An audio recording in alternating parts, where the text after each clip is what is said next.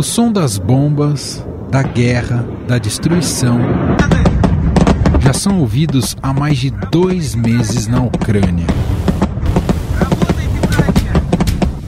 O que era para ser uma rápida invasão russa e tomada de poder se tornou um conflito prolongado sem previsão de término. Em um contexto de tensões sem precedentes entre a Rússia e os países ocidentais, o chefe da diplomacia russa, Sergei Lavrov, alertou sobre o perigo real de uma terceira guerra mundial. O perigo é grave, é real, não pode ser subestimado, afirmou Lavrov, citado pela agência Interfax. Os líderes ocidentais alteraram o tom de seus discursos e dizem que se preparam para uma guerra longa e desgastante. Isso ocorre no momento em que Moscou adota a estratégia de ganhos progressivos no campo de batalha, com foco no leste e no sul da Ucrânia, abandonando o antigo plano de tomar a capital Kiev. Antes focados em um desfecho rápido da guerra, os líderes ocidentais agora declaram ter como objetivo enfraquecer a Rússia, como afirma o secretário de Defesa dos Estados Unidos, Lloyd Austin, em uma visita à Ucrânia. Lloyd Austin deu uma declaração que repercute bastante na manhã desta quinta-feira, tudo porque ele afirmou que os Estados Unidos acreditam na vitória da Ucrânia sobre a Rússia nessa guerra que já dura mais de dois meses. Não é somente os Estados Unidos que adotaram um novo discurso. No Reino Unido, o ministro da Defesa britânico Ben Wallace disse que a invasão da Rússia poderia se transformar em uma ocupação lenta e congelada, como uma espécie de crescimento cancerígeno na Ucrânia. Na Rússia, o discurso é outro. Segundo um relatório do Royal United Services Institute do Reino Unido, quando a guerra começou, o Kremlin acreditava que as forças armadas da Ucrânia seriam rapidamente destruídas e Moscou teria controle suficiente do país para anunciar a vitória no feriado no dia 9 de maio, dia da vitória da Rússia. Agora, como aponta o relatório, estão sendo realizados avanços mais moderados no leste, porque a Rússia, segundo o relatório, está se preparando diplomaticamente, militarmente e economicamente para um conflito prolongado. Além disso, na semana passada, o presidente russo Vladimir Putin advertiu que qualquer intervenção externa na operação militar lançada pela Rússia na Ucrânia receberá uma resposta fulminante. Se кто-то вознамерится вмешаться в происходящие события со стороны, se alguém se propõe a intervir de fora nos eventos atuais e criar ameaças inaceitáveis para nós, que são de natureza estratégica, eles devem saber que nossa resposta será rápida como um raio. Temos todas as ferramentas para isso que ninguém mais pode se gabar de ter. Não vamos fazer alarde, vamos usá-las se necessário. E quero que todos saibam disso.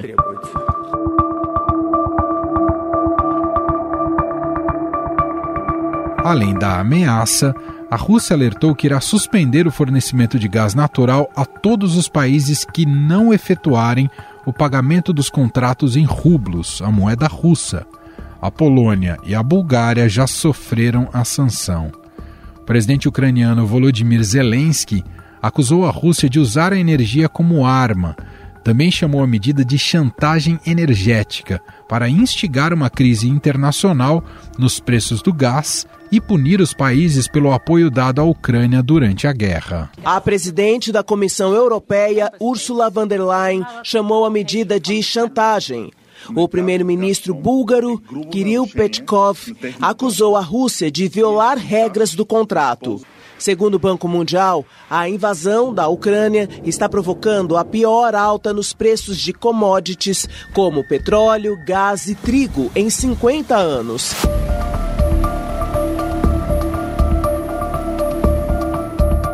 Desde que o corte no fornecimento de gás foi anunciado, líderes europeus criticam a medida. O corte de combustível da Rússia ocorreu um dia depois dos Estados Unidos e de pelo menos 40 países se comprometerem a armar a Ucrânia em longo prazo. A mudança mais significativa foi da Alemanha, que disse que vai enviar dezenas de veículos antiaéreos blindados.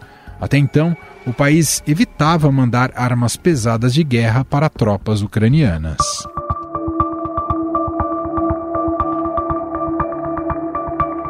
A guerra já deixou milhares de civis e soldados mortos, além de um fluxo de refugiados que já passa dos 5 milhões, o maior da história. Além disso, as sanções impostas a indivíduos e à economia russa já afetam suprimentos de comida e combustível no mundo todo, e alguns países enfrentam aumento da instabilidade política. Sobre as perspectivas de duração do conflito e do futuro da guerra, vamos conversar agora com o Roberto Goulart Menezes. Ele é professor de Relações Internacionais da Universidade de Brasília.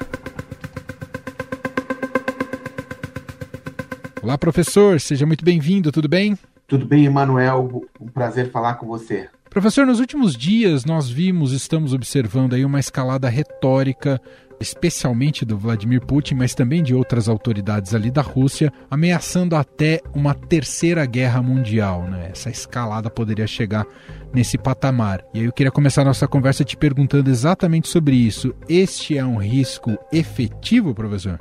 Esse risco, no segundo mês agora, né, da guerra na Ucrânia, é, as autoridades dos Estados Unidos, sobretudo na Casa Branca, têm atentado muito para essa retórica é, do Vladimir Putin e eles consideram, sim, que há alguma margem de possibilidade de eles utilizarem armas é, nucleares táticas, né, que são aquelas armas que tem uma destruição mais localizada, né? ou seja, onde ela é utilizada.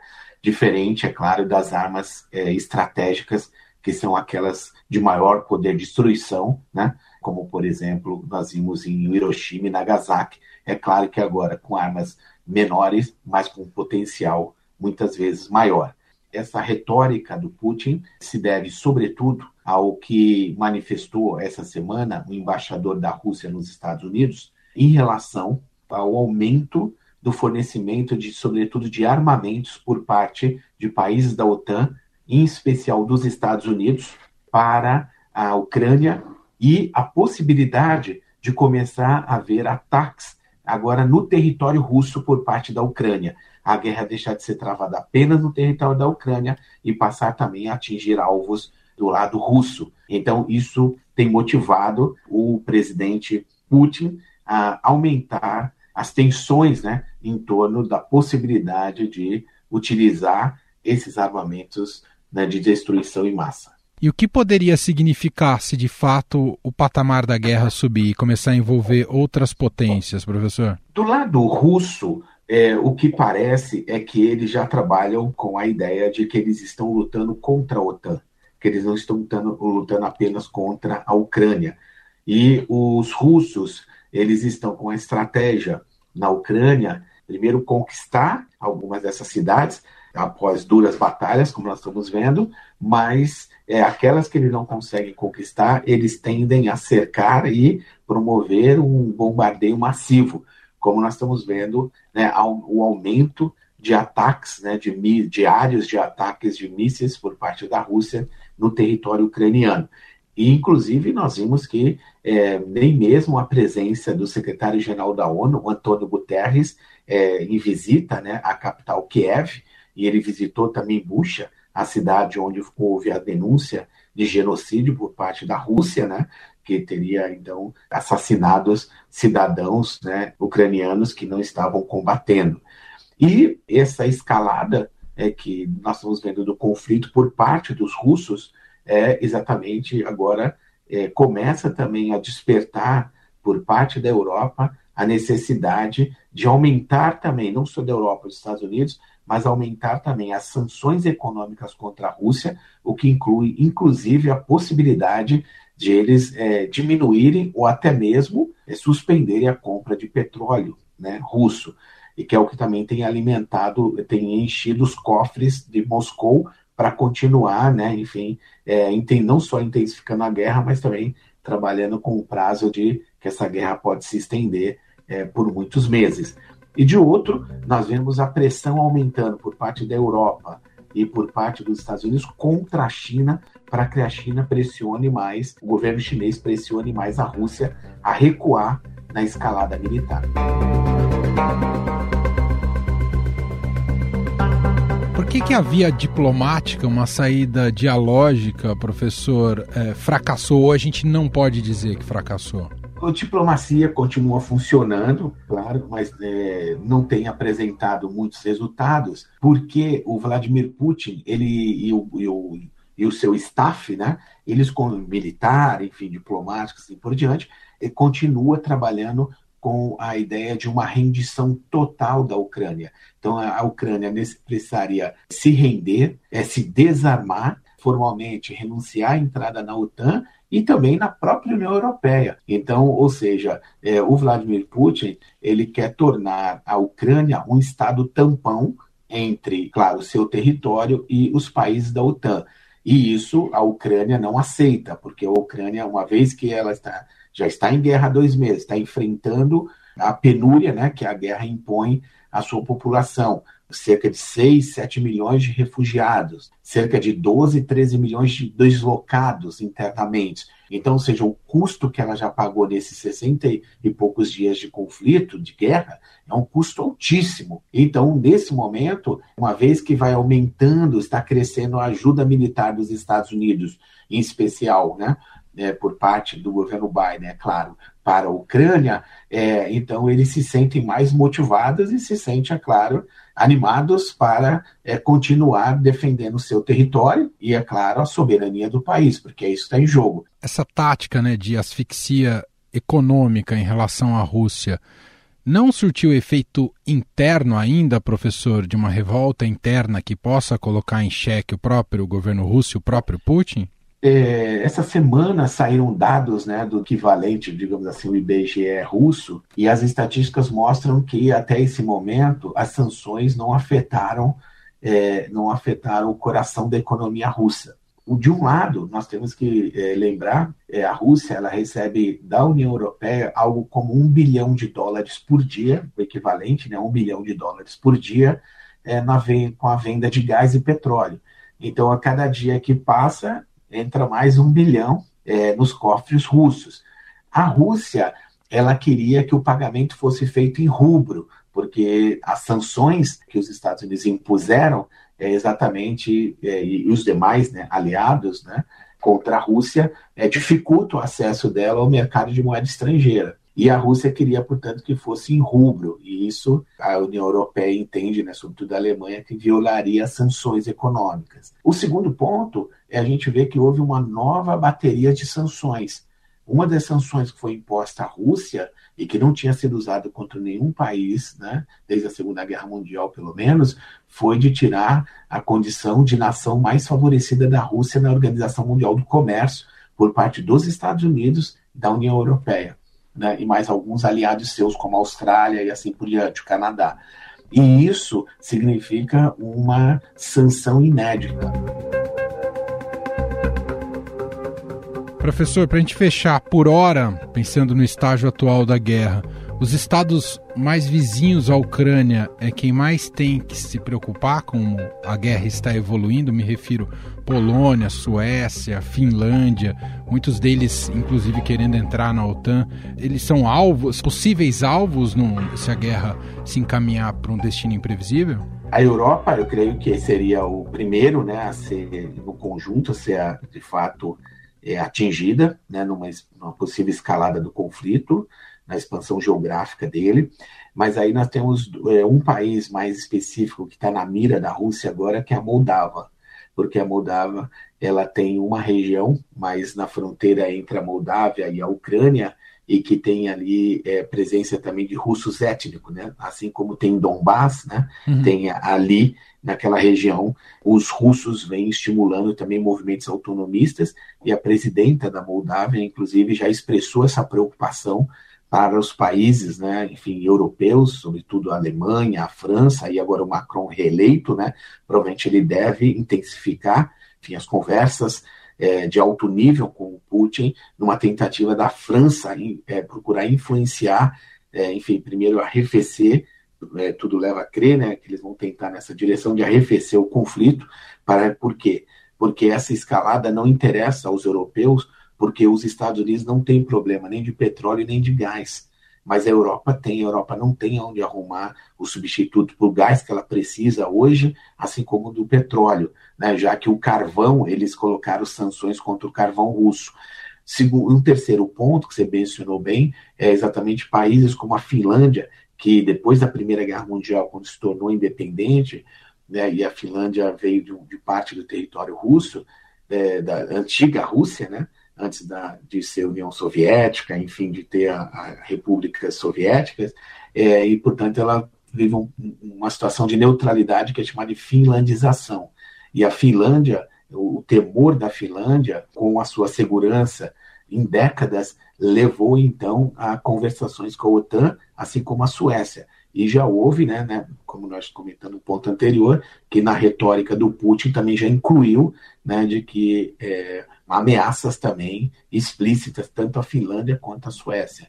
Então está havendo esse realinhamento, né, enfim, na segurança europeia, e que o Macron aposta que né, uma possibilidade de um diálogo, caso venha a prosperar um diálogo com Moscou, exatamente de que a segurança europeia seja também discutida com é, os russos. Daí essa pressão dos Estados Unidos de dizer que querem enfraquecer a Rússia a tal ponto que ela não venha novamente ameaçar no futuro, né, talvez no futuro não tão longe assim, nenhum dos outros países da União Europeia, mas é claro, ele está também trabalhando para ampliação da OTAN, né, os Estados Unidos, na medida que ele diz, quem estiver com a gente tem uma proteção a mais. Muito bem. Roberto Goulart Menezes, professor de Relações Internacionais da UNB, mais uma vez nos ajudando a entender a evolução da guerra na Ucrânia.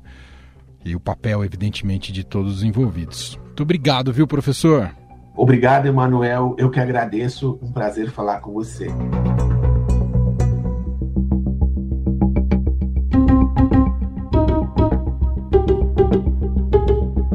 O presidente americano Joe Biden discursou na última quinta-feira sobre a guerra e pediu ao Congresso 33 bilhões de dólares, cerca de 165 bilhões de reais, para armar e apoiar a Ucrânia nos próximos cinco meses em sinal do conflito prolongado. O presidente dos Estados Unidos, Joe Biden, anunciou um pedido de 33 bilhões de dólares para ajudar a Ucrânia. Cerca de 20 bilhões de dólares seriam destinados à assistência militar, 8 bilhões para assistência econômica e 3 bilhões para assistência humanitária. Biden pediu que o Congresso dos Estados Unidos aprove o financiamento o mais rápido possível.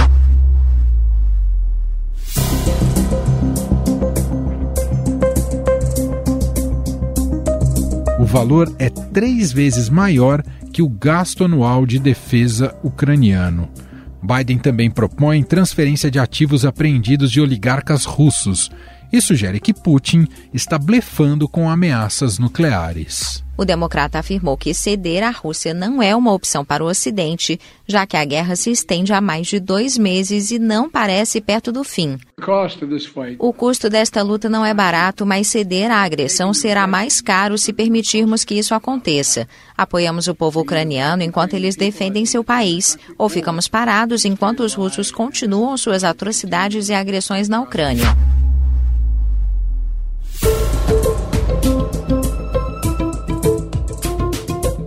Mas as autoridades russas alertam para os riscos de um alcance global do conflito depois do Ocidente ampliar o envio de armas aos ucranianos. Os efeitos são sentidos na economia e a geopolítica mundial já está alterada. Mas o envolvimento de outras potências, o risco de guerra nuclear e uma possível anexação de territórios da Ucrânia à Rússia são hipóteses que seguem em jogo sobre o aumento da capacidade militar ucraniana e a mudança do perfil do conflito para uma guerra prolongada, até mesmo com armas nucleares, nós vamos conversar agora com o repórter especial do Estadão, Roberto Godoy, especialista em defesa.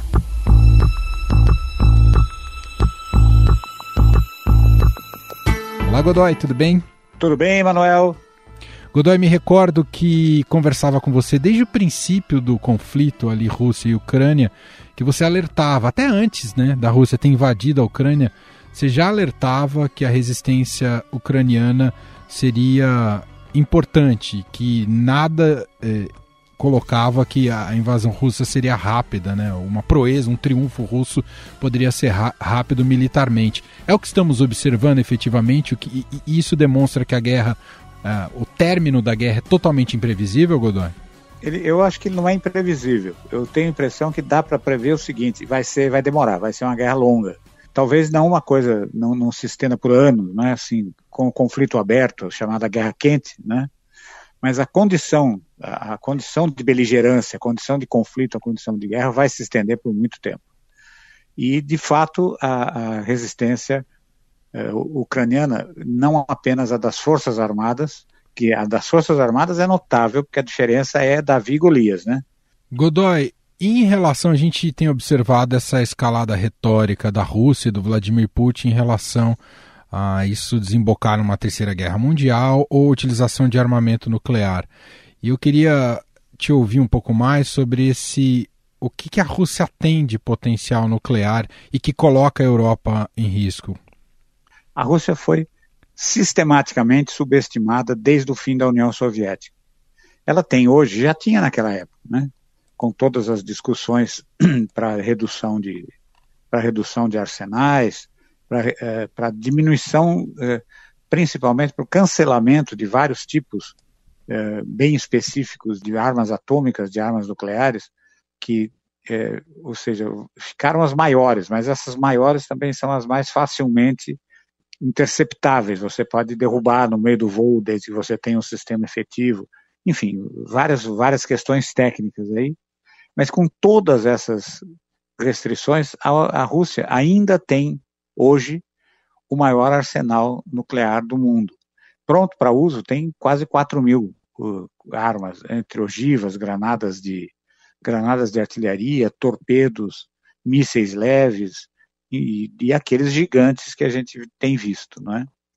O que, na medida em que foi, por que, é que eu digo que foi subestimado? Porque o Putin, desde o primeiro dia em que ele assumiu o poder lá no começo do, do, dos anos 2000, 2002, ou, 2000, 2002, o que ele, o, ele tem aplicado sistematicamente, tem feito um, um investimento com grande dedicação e aplicação em cima das despesas militares o orçamento militar russo cresce 30% ao ano, um ano sobre o outro, com pequeno, com poucos anos em que não foi que esse, esse percentual não foi atingido.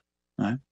Isso é muito dinheiro, mesmo uma economia combalida como a da Rússia, é, isso é muito dinheiro. E grande parte desse dinheiro foi aplicado no aperfeiçoamento, que é uma, uma das janelas deixadas pelos acordos bilaterais de controle de armas estratégicas, é o de que você pode melhorar as armas que você tem. Você pode também trocar. Dizer, então você tem um míssil do tipo A, que foi é, com tecnologia dos anos 60 ou 70. Você pode trocar esse míssil, do, desde que ele seja do mesmo tipo, tipo A, com as especificações de alcance e essa coisa toda. Mas você e, e potência.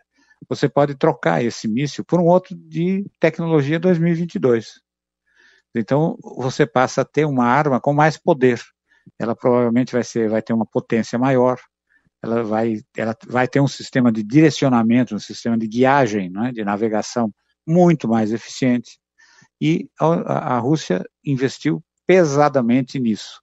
E, portanto, ela hoje tem sim a capacidade de intimidar o mundo. Você vê esse último míssil de longo alcance que ela apresentou, ela, o, o nome o, nome de batismo dele na, na Rússia é Sarmat, que é uma referência uh, a um dos impérios, daquela, um, dos, um dos impérios eslavos. Mas ele tem um apelido, que é, veja só que, que coisa sutil, ele se chama Satanás II. Nossa. Né? Quer dizer, o Satã 2 ou Satanás 2. Em russo, Satanás, em, aqui no, no, no Ocidente, Satã, Satã 2. Porque o que, que do que, que ele é capaz? De qualquer coisa que você imagine. Primeiro que ele é um gigante, ele tem quase 40 metros de comprimento. É, ele leva de 10 até 16, dependendo da configuração que seja pretendido, armas uh, ogivas uh, atômicas independentes. Quer dizer, você, ou seja, você coloca lá dentro de 10 a 16 bombas guiadas, cada uma delas independente. Por que, que ele é terrível? Os Estados Unidos também têm o Minuteman 3, faz exatamente a mesma coisa. Mas ele joga isso, ele percorre, ele alcança a intercontinental e o, o míssil americano percorre uma determinada distância e aí faz chover numa área aquelas ogivas atômicas, né? Ou o Sarmat pode fazer isso, ou pode, durante o voo, ir deixando cair em determinados pontos. Ele faz lançamentos independentes. Né? Mais do que isso, hum. ele usa um. Ele, ele, ele é armado com um tipo de. de, de é como se fosse um, um submíssil, por assim dizer que é um míssil hipersônico, que ele leva vários deles, não se sabe exatamente o número, essa é uma informação secreta, vários deles, ele carrega vários deles, cada um deles com uma carga nuclear própria. A questão é que ele é hipersônico, então ele é um planador, você olha, a figura dele assim lembra muito, um, é como se fosse um, um delta, uma, uma, um, um, avião com asa delta pequenininho, né, pequenininho mais ou menos, numas, né, Uhum. pequenininho até, até desde que você desde que você considere o tamanho relativo em, em, na proporção do que está lá do, do, do, veículo lançador que tem 40 metros, né? E ele faz um voo planado com velocidades estimadas entre 11 mil e 20 mil quilômetros por hora, fazendo manobras independentes, ou seja, quase impossível de ser detectado. Então vamos imaginar que você tenha esse míssil gigante, né, o, o, Satan, percorrendo uma determinada distância, ele quer atingir Nova York. Né? Um dos alvos dele é Nova York. Ele não precisa, ele não precisa estar em cima de Nova York para fazer isso. Ele pode lançar, ele pode lançar um, um desses veículos de alta velocidade, chama-se Avangard. Ele pode lançar um desses veículos de hipervelocidade com sua carga nuclear a 300, 500, 700 ou até mil quilômetros de distância e o, o, esse míssil numa velocidade de 11 mil quilômetros por hora vai chegar ao centro de Manhattan muito antes do que o sistema de interceptação Nossa. vai ter para re reagir. Ou seja, ele é indefensável nesse momento. Godoy, só para a gente finalizar, diante dessas ameaças russas, há uma corrida armamentista em curso, né, relacionada às outras Sem potências dúvida. globais. Os Estados Unidos estão às compras pelo mundo, é isso, Godoy? Opa, vamos imaginar o seguinte: o mundo é um supermercado, a Ucrânia está lá dentro com o seu carrinho de compras, ou, ou entregou a sua lista de compras para os Estados Unidos, que está fazendo essas compras com um cartão de crédito próprio, podendo inclusive usar no modo débito, que é para coisas que precisam ser, precisam ser pagas imediatamente. Tá? Bom, já tem o, o, o subsecretário de subsecretário de, de defesa para uh, aquisições, uh, William Laplante, ele, a semana passada, emitiu um comunicado, uma convocação, em que ele abre para fornecedores em geral, a única, o único pré-requisito é que sejam fornecedores potenciais de países que sejam reconhecidos como tal, ou seja, como fornecedores, como fabricantes e fornecedores eventuais da, da, das forças americanas, ainda que nunca tenham vendido um, uma bala de fuzil, mas que é, já estão cumpriram o ritual de serem credenciados, tá? Dizer, então é, são muitos. É, as, as, agências que representam os governos uh, que representam essas empresas, que reúnem essas empresas, receberam uma convocação em que devem é, podem se manifestar em pequenas posts num site específico uh, do Pentágono, um, podem se manifestar em pequenas mensagens de até 100 palavras, que produtos podem oferecer em dois parâmetros, é, dentro de dois parâmetros, qualidade, claro, e prazo de entrega. E dentro dessa história da qualidade entra uma coisa, que sejam compatíveis, quer dizer, que não vão exigir que a força, as forças ucranianas tenham que passar por um extenso treinamento, quer dizer, que é uma coisa que chega e usa, né?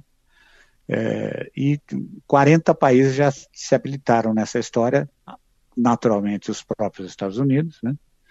E, e o Brasil até teria o que teria o que como entrar nessa história. Porém, dificilmente isso vai acontecer, porque é, vai ficar muito difícil para o presidente Bolsonaro explicar para o presidente Vladimir Putin, a quem ele considera um amigão, é, que ele está fornecendo material militar para a Ucrânia combater forças russas. Né?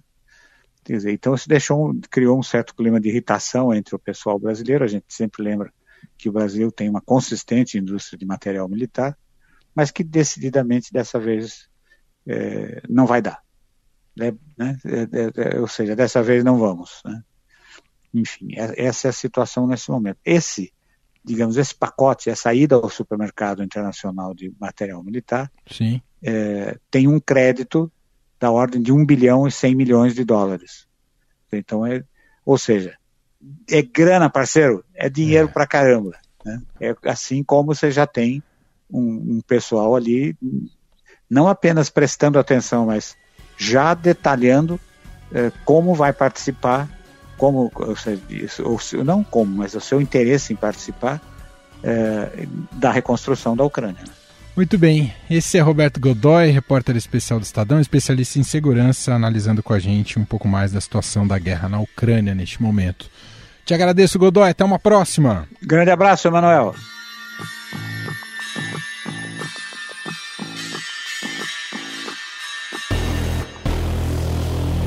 Estadão Notícias.